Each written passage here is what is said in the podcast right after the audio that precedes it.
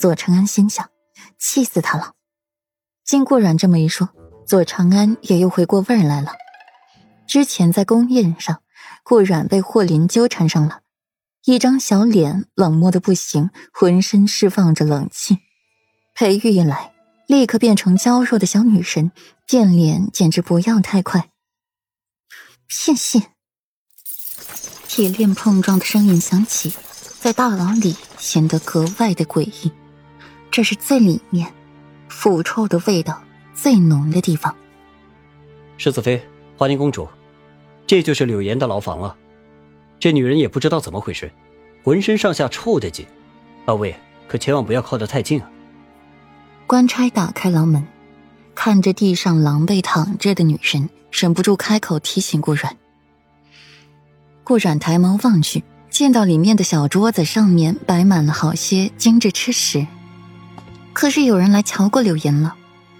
啊，世子妃聪慧，是裴大少爷来过。一日夫妻百日恩嘛，像裴少爷如此专情重情的男子，小的还真是少见。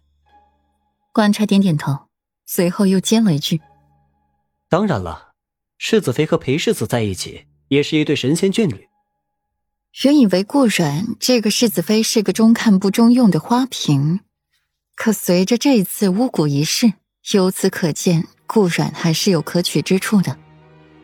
也是，裴世子那种风华霁月的男子，又如何会娶一个无用的世子妃呢？你下去吧，本妃单独和柳岩说说话。等等，我也出去了。释然，我害怕。我去和这官差大哥交流一下，他是怎么做到面不改色，走完这么一段路的？左长安紧跟一句：“从刚进来的时候，左长安的心底就怕得紧，现在还要进去看柳岩这副鬼样子，他害怕自己晚上会做噩梦。”顾阮没拒绝，含笑点头。等官差和左长安出去之后，自己再慢慢的走进去。一袭白衣若雪，在昏暗、充满了恶臭的牢房里显得格格不入。精致的绣鞋踩在稻草上的声音，竟也令人感到头皮发麻。将食盒拿出来，取出菜肴，亦是各种精致的吃食。要死也得做一个饱死鬼，你说是不是啊，柳岩？顾然站起了身子。居高临下的看着柳岩，头套掉了，露出了头皮的本来样子，外面是泛着恶臭和点点腐烂的味道，这里却是散发着淡淡的腥味。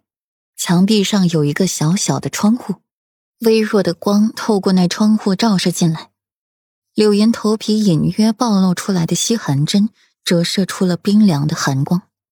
柳岩听到了顾软的声音。眼皮微微颤动，最后睁开了暗淡无光的眸子，指尖微动。顾然，我现在试了试，你很得意是不是？见我倒了霉，你就高兴了是不是？我和你究竟有什么深仇大恨？你要如此对待我？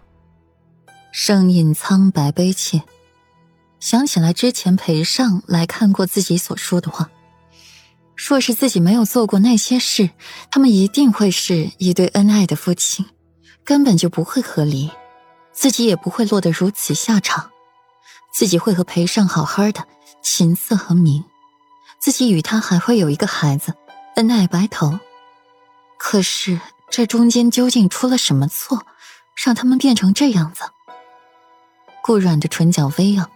凝视他好一会儿，才用着冷冷的语调说道：“没有很得意，没有深仇大恨，心底却是十分的畅快。这个答案你满意吗？”俗话说：“神之将死，其言也善。”今日你说话不妨也真诚一些。本妃问你一些话，你也老实告诉本妃。哼无可奉告。顾然，我是不会告诉你的。你不是很信任那个小贱人吗？你去问他呀。秋轩知道的，可不比我知道的少。柳岩沉默了良久，才冷笑着开口说话。他恨极了顾软，又怎么可能帮他呢？告诉他想要的，